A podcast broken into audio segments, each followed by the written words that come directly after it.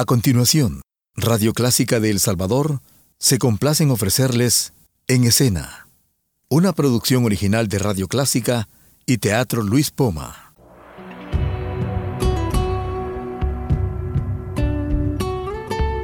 Siempre con usted, Radio Clásica 103.3.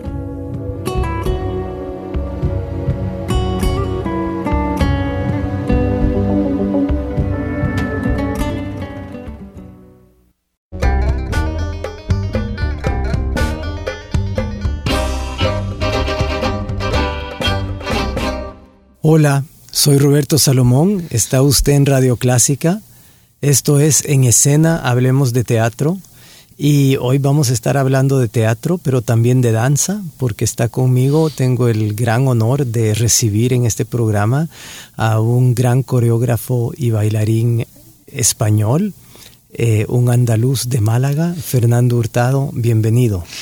Pues muchísimas gracias. Eso de andaluz, español. claro, ahí está todo. Y aquí es muy latino, la verdad.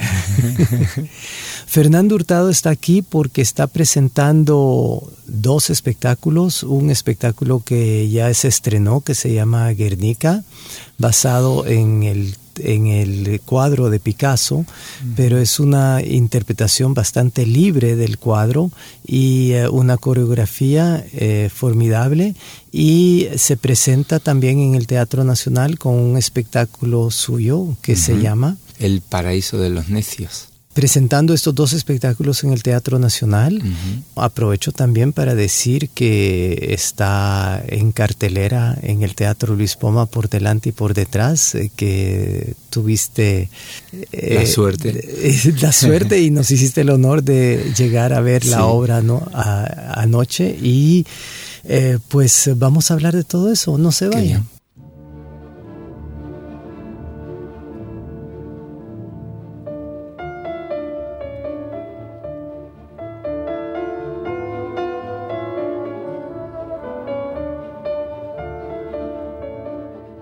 Fernando Hurtado, coreógrafo, trabajando en Málaga, tienes una compañía. ¿Cómo funciona esto? Pues mira, eh, tenemos una, una, compañía profesional de danza desde el año 2000. Lo mío fue una cosa un poco, quizá no muy normal, porque mm, empecé a bailar a los 23 años, algo que en un principio pues, pues no es muy normal ¿no? dentro del mundo de la danza. Pero creo que tuve entre mm, un poco de suerte y mucho trabajo y mm, a los 23 años enseguida me dieron una beca para ir a Francia. En Francia... ¿Pero por qué no habías bailado antes? Nunca, nunca. Ah. Era, era una persona además muy tímida. Fíjate que yo soy... Eh, tengo la carrera de diseño gráfico que era lo que a mí me gustaba, el dibujo y las artes. Eh, pero nunca la danza, era una persona muy tímida, ¿no? Pero es cierto que, que, alguien que comienza tan tarde una carrera de danza no puede bailar ballet, ¿verdad? inscribirse en lo que se llama danza posmoderna o danza moderna. Sí, yo creo que, claro, con 23 años, yo no voy a decir que es imposible, pero no creo no creo que las condiciones que da el ballet eh, puedas permitirte empezar tan tarde y, em, digamos, una gran figura del ballet. ¿Puede bailar ballet? Eso sí, yo creo que sí, podría bailar. un profesor aquí que estuvo varios años, que por cierto formó a varios bailarines formidables que ahora tienen entre 50 y 60 años, que se llamaba Jack Nightingale, que él bailó con la compañía de Paul Taylor, pero él también empezó a bailar a los 20 y pico de años, y es una cosa muy rara eso, ¿verdad? Pero, sí. Pero sí eh, hay casos así. Hay casos y fíjate si Paul Taylor es eh, requiere mucha técnica, ¿no? Lo que yo conozco del trabajo de Paul Taylor.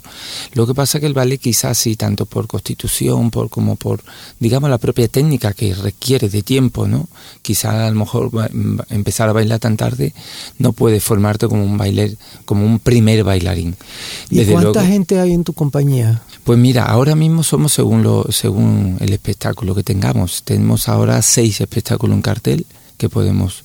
Pero acá en El Salvador solamente son dos. Son dos del espectáculo que están presentando en el Teatro Nacional. Exactamente, que es uno de ellos. Y que es un tu colaboradora en la... Exacto, que la, la ayudante de dirección. Eh, eh, es bastante particular al venir aquí a El Salvador porque en un principio veníamos a crear 37 Guernica 17 y yo por el tiempo de montaje necesitaba una ayudante. ¿Y cuánto tiempo de montaje es para montar esto? Porque esta es una coreografía que tú tienes, entonces tú vienes con la coreografía ya hecha, tú vienes con el decorado, no, el decorado lo construyen en, en Lo construimos aquí. Ustedes traen el trabajo de video que es formidable y muy elaborado. Eh, entonces, esto lo haces en distintos países. Pero, procuramos hacerlo en distintos países. Pero es un poco lo que se llamaría una franquicia, entonces. Sí, no sucede muchas veces, porque la mayoría de las compañías, por ejemplo, cuando antes de venir hablé con la dirección de la compañía nacional e incluso con el centro cultural que nos trae, y les preguntaba si querían un espectáculo eh, nuevo o un espectáculo ya creado. Es verdad que yo también, según el tiempo de montaje, les digo, es más práctico llevar algo que, que reúna las condiciones que quiere la compañía nacional, ¿no? Eh, el tipo de espectáculo me refiero. Pero aquí tuvimos escasamente tres semanas para terminar el espectáculo. Una de las quejas que tienen eh, muchas personas es que muy a menudo vienen, no, no muy a menudo, pero cuando vienen coreógrafos a montar espectáculos, pues resulta que después este espectáculo no se sigue presentando. Tú piensas de otra manera, creo, ¿verdad? Yo pienso de otra manera, o sea, eh, eh, yo pongo en reflexión eso que estás comentando. Quiero decir, cuando le comento a la compañía nacional o a los responsables, en este caso el centro cultural, o a, o a quien pueda hablar, que tenga, digamos, un poco de voz y de voto en esto, ¿no? Le digo qué se hace con, con, con los espectáculos que se montan. Es decir, es no es muy práctico venir, estar casi tres semanas montando un espectáculo, hacer todo el esfuerzo humano, técnico, económico, para hacer un espectáculo que quizás se va a hacer tres veces. Y además que lo va a ver poca gente. Y lo va a ver poca gente. Entonces, ¿de qué manera se puede gestionar para que esto no sea así? ¿Cuáles son los caminos y quiénes quién tiene, el, digamos, el poder en la mano para que esto no sea así. Entonces siempre intentamos o les propongo espectáculos que, digamos, sea factible de mover a otro sitio con cierta facilidad. ¿Eh? Eh, en este caso, 37 Guernica 17 es un espectáculo complejo, por lo que tú comentabas también de vídeo y todo, pero no es nada imposible llevarlo. Simplemente, como todo en la vida, hace falta querer. ¿sabes? Nunca, eh, no está de sobra decir que queréis poder porque es verdad. O sea, lo que queremos hacer se consigue, pero hace falta mucha voluntad también para eso.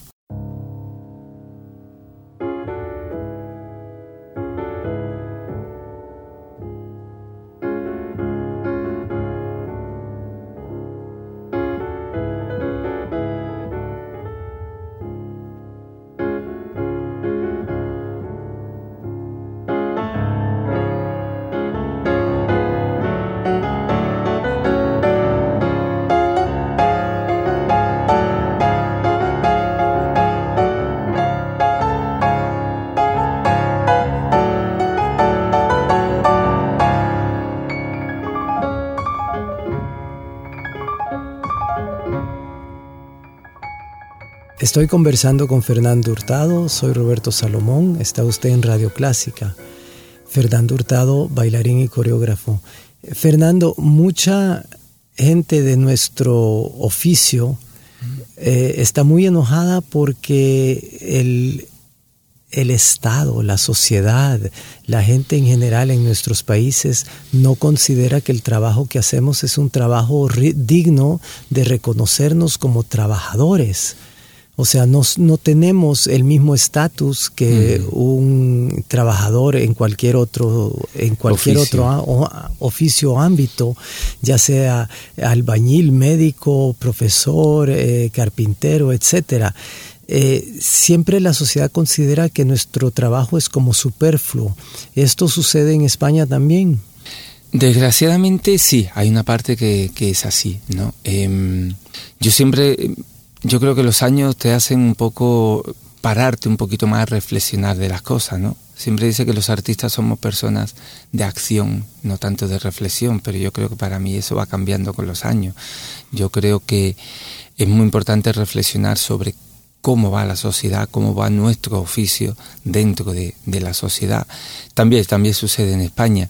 El por qué, yo creo que es una cuestión social, es una cuestión del avance de la humanidad.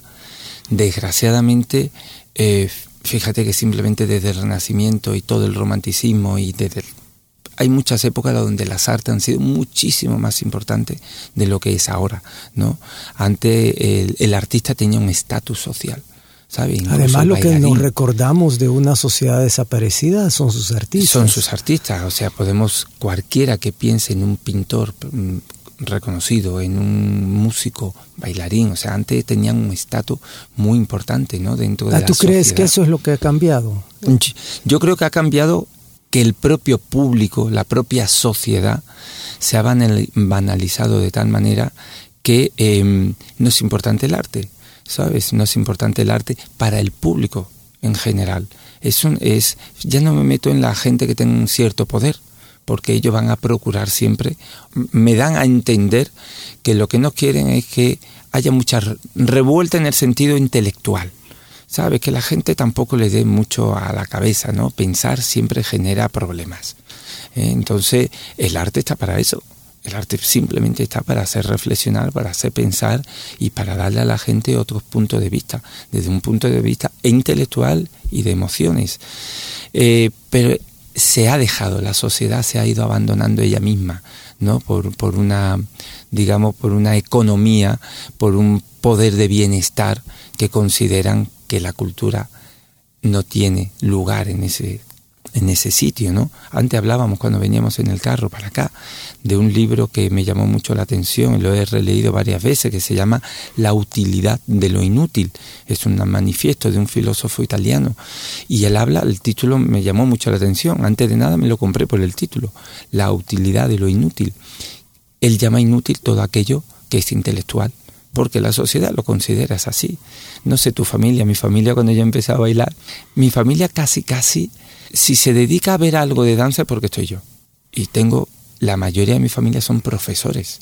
Además tenías una profesión honorable antes. exactamente. Ahora, con lo bien que estabas antes, ¿no? ¿Por qué te dejas y te abandonas, ¿no? En este sentido.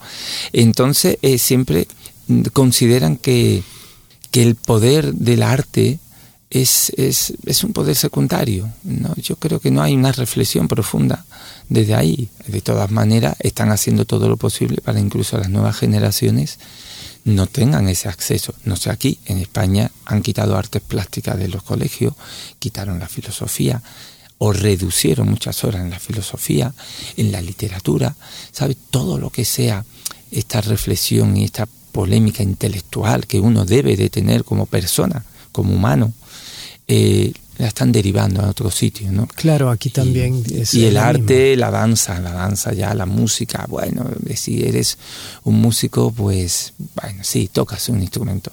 No saben los años que lleva a hacer. Muchas veces dicen, eh, a los, incluso en España, fíjate, ¿no? A los, a los chicos que estudian eh, danza le dicen, bueno, haz danza, pero estudia otra cosa. No sé si es porque guardarse las espaldas porque saben perfectamente que es muy difícil. Claro, y no podemos culpar a los padres que se oponen a que sus hijos hagan arte porque le ven como, como un camino en que no van a poder eh, buscar su sostén sí, pero yo económico. yo, Roberto, sí le, le, criticaría primero porque lo que tienen que pensar no en la economía, sino lo que tienen que pensar es en el poder interior de cada uno deben de pensar que si él lo que quiere es danza, teatro, música, artes plásticas, deben de dejarle eso abierto, porque no sé aquí, pero en España hay muchos médicos en paro. En España hay muchos abogados trabajando en McDonald's. En España hay muchos veterinarios que no tienen trabajo y tienen que ir a ser telefonistas en no sé dónde. O sea, no es una excusa que no haya trabajo para los artistas.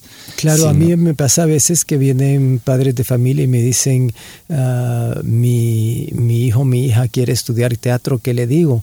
Entonces eh, yo les lo sondeo y les pregunto, bueno, ¿usted qué piensa? Pues a mí no me parece, pues entonces dígale que no y se me quedan viendo como, pero usted es artista, ¿cómo me dice eso? y, y, entonces yo les digo, pues, pues usted tiene que decirles que no, pero si es, su hijo me, o su hija me pregunta, le voy a decir, lucha por lo que te, te apasiona, porque ellos son los que tienen que luchar por lo que les apasiona. Pero últimamente he tenido varios padres de familia, me ha llamado mucho la atención, que vienen y me dicen, mi hija, mi hijo quiere estudiar teatro y yo lo quiero apoyar, ¿cómo lo hago? También, eso, es un cambio. Es una esperanza, ¿no? Es un cambio que sucede muy pocas veces, ¿no? Sí, muy pocas veces. Pero mira, nosotros cuando hacemos proyectos, que solemos hacer proyectos con mucha gente, aquí eh, decir que, no antes de nada decir que eh, 37 Guernica 17, el espectáculo que hemos hecho para la Compañía Nacional, es un espectáculo que ya estaba creado en España, producido por Factoría Chegaray. Factoría Chegaray es un proyecto muy interesante que se debería tener en cuenta en muchos lugares, ¿no? Pero claro, tiene que haber... ¿En qué consiste ese proyecto? Factoría Chegaray eh, es un digamos, allí hay un teatro que se llama Teatro Echegaray, ¿no? Eh, depende del ayuntamiento, de la municipalidad. Entonces, eh, normalmente tienen bastante programación, pero en un momento dado deciden que esa programación tiene que ser más constante en el punto de vista de hacer más temporada, porque la programación que hace que llega una compañía hasta un día o dos días, eso tampoco tiene mucha repercusión dentro del, de la ciudad, porque te, puedes enterar y vas, pero en un día o dos días es muy fácil que pase, ¿no? Entonces ellos deciden hacer un Factoría Chegaray es que todos artistas nacionales pueden presentar un proyecto de arte escénica, ¿ok? Ellos lo producen, ellos producen cinco o seis espectáculos al año. Casi el dinero que va en programación, hay una gran parte de ese dinero de programación que lo destinan a las producciones. Son cinco o seis producciones, como te digo, y cada producción está cada producción está por lo menos tres semanas en cartel. ¿sabes? Entonces, ¿qué pasa? Primero son artistas que pueden tener un recorrido en cartelera. El público sabe que va a encontrar durante tres semanas una misma obra, ¿no? un espectáculo. Y además los que presentan las producciones, pues tienen la suerte de que le producen el espectáculo. ¿no? Em, está funcionando bastante bien porque está haciendo como una línea, el público ya sabe dónde va a haber cierto tipo de espectáculo. Y se fideliza a un público. Y se fideliza a un público. Los artistas, hay un requerimiento de que los artistas tienen que ser de la comunidad andaluza o de Málaga, de donde vivimos. Pero la dirección y esto no, pueden ser propuestas de donde sea. ¿No? Se están presentando una media entre 60 y 80 propuestas y eligen, como te digo, 5 o 6. ¿no? Pero entonces eso es muy interesante lo que te digo, pero hay, tiene que haber una voluntad, eh, digamos, institucional de crear otro tipo de, eh, otro tipo de proyecto, de lazos, de, de algo que, el, que, enganche al público. ¿no? Eh, respecto a lo que decías antes, lo de los padres que se te acercan para, para eso, cuando trabajamos en distintos proyectos de este tipo, Em, yo siempre le digo a todo el mundo una cosa y es algo que yo creo que debería de funcionar eh, para todas las mentalidades. Piensa qué pasaría si todo el mundo actuara como tú.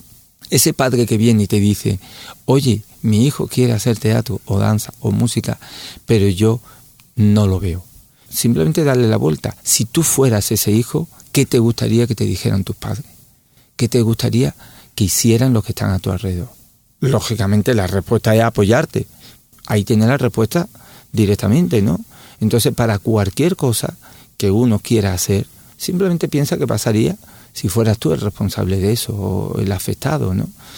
Yo creo que hay que apoyar toda la mentalidad y el hijo ya se dará cuenta si eso es un error o no es un error, o sirve o no sirve, o si quiere vivir dentro de este mundo, porque dentro del mundo de las artes es un mundo de compromiso, es una carrera de fondo que tienes que estar diariamente comprometido con lo que hace. ¿no?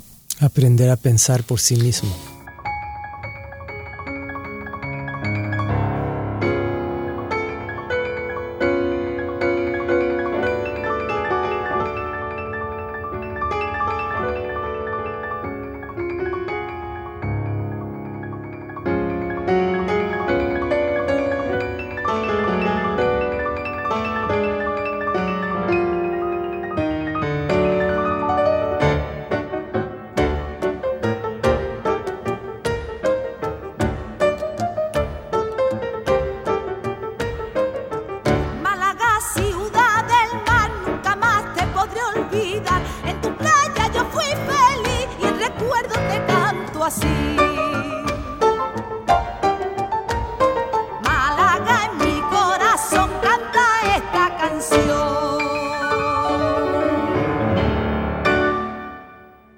Fernando, quisiera que habláramos un poco sobre el espectáculo que está en cartelera ahora en el Teatro. Luis Poma, que es por delante y por detrás, que Ajá. viste ayer, así que está fresco en tu mente. Sí, muy y es fresco. la, bueno, es la séptima vez, como te explicaba, que hacemos este espectáculo y eh, ya van 14 años de tenerlo en cartelera.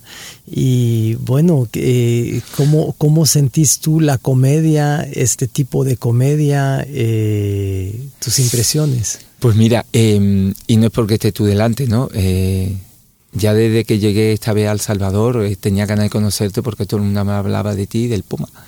Eso ya, ya es un- una buena portada, ¿no? Porque me decían, ah, pero no conoces el Puma, ah, tienes que ir a verlo, tienes que conocerlo. Entonces, la última vez hace nueve años que vine y no tuvimos la suerte de conocernos.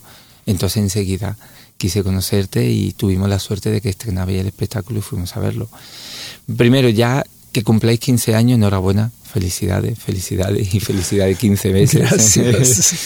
Mantener un teatro... Nuestra fiesta rosa. Totalmente, mantener un teatro privado con esa programación, con ese cuidado que tenéis el teatro, porque nada más basta entrar por la puerta para ver, que decir, esto es un trabajo profesional, cuidado y que la gente sabe lo que hace. Solamente basta abrir la puerta.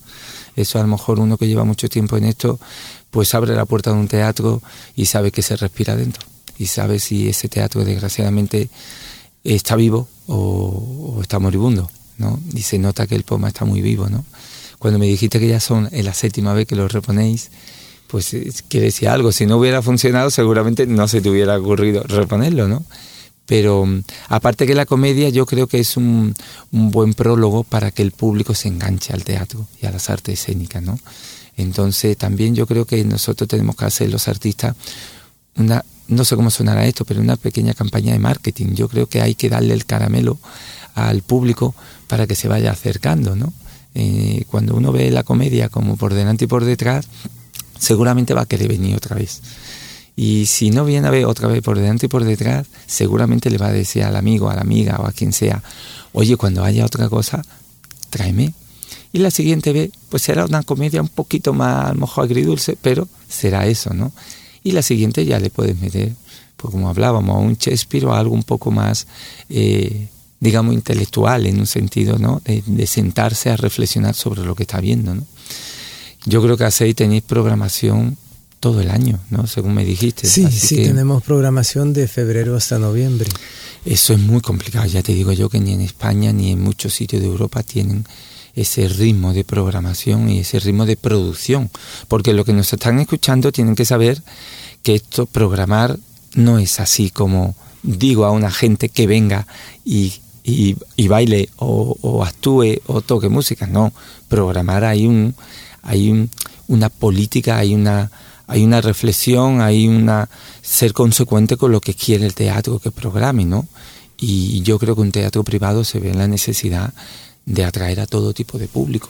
Bueno, una de, uno de los apoyos muy grandes que tenemos es el hecho que en El Salvador hay un movimiento teatral eh, bastante consecuente y bastante fuerte, ¿verdad? Porque es cierto que cuando empezamos hace 15 años, eh, pues había que buscar qué programar en el teatro y ahora, pues no, la gente realmente eh, tenemos que rechazar ciertos proyectos porque ya no tenemos espacio. Entonces, eh, eso es un cambio y yo creo que el cambio también se debe a que, a que estamos constantes Co- y en cartelera desde hace 15 años. Claro. O sea, antes aquí en El Salvador, no sé cómo será en, en Málaga, pero aquí en El Salvador, eh, los que hacíamos teatro, pues preparábamos la obra y pensábamos que cuando la obra estaría lista, eh, la gente iba a estar haciendo cola para verla, lo que no sucede, ¿verdad? Entonces, eso que decís de, de, de programarse con fechas límites para saber que en tal fecha tengo que estrenar y a viento y marea, pues tengo que respetar esa fecha. Si no, yo sé que, o sea, nadie nunca nos ha fallado con una fecha en los 15 años. Eso es, eso es algo tampoco no muy normal, ¿no? Porque em, en España hay una cosa em, que ha venido pasando en los últimos años, ¿no? Es verdad que había un deterioro de las artes escénicas en España, primero porque había un deterioro también de los presupuestos estatales, ¿no? Pero vuelvo a enlazar con lo que te decía al principio, ha habido un deterioro de la sociedad. El público prefiere ir a tomar una cerveza y, ver un partido a ir a ver arte, a ver un museo, ¿no? Entonces ha bajado. Eso sí es un problema de las instituciones porque las instituciones tienen que involucrar al público, incentivarlo a este tipo de cosas.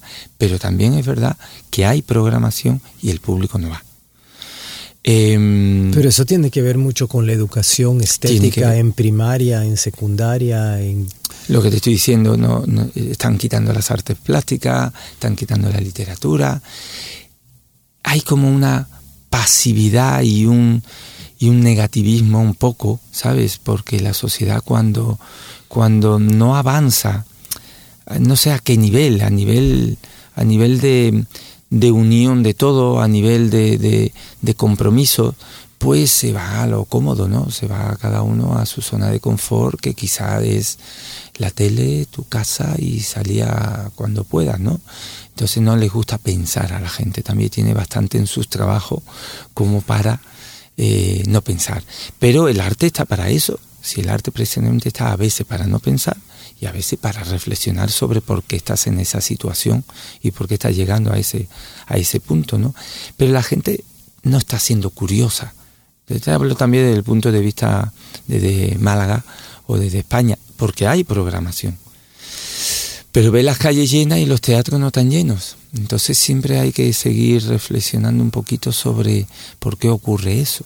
Y también para divertirse. Entonces vayan al teatro, vayan al teatro. Hay mucho teatro este fin de semana. Vayan al Teatro Nacional, vayan a ver a la compañía.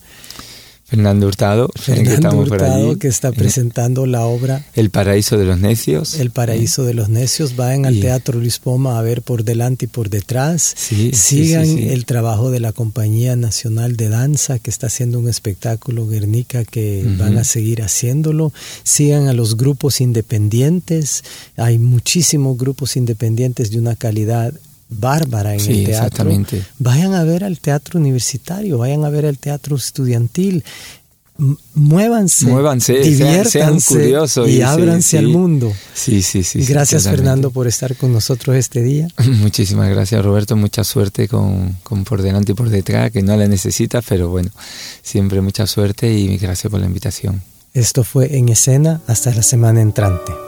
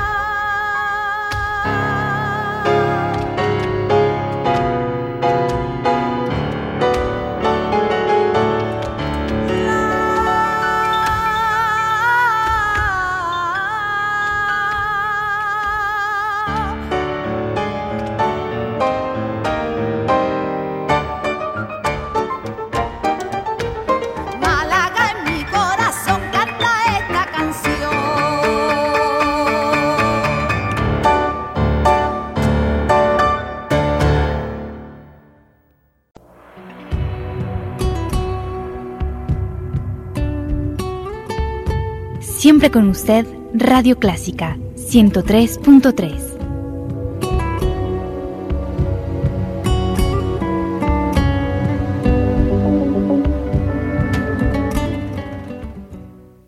Radio Clásica de El Salvador presentó el programa En Escena, una producción original de Radio Clásica y el Teatro Luis Poma.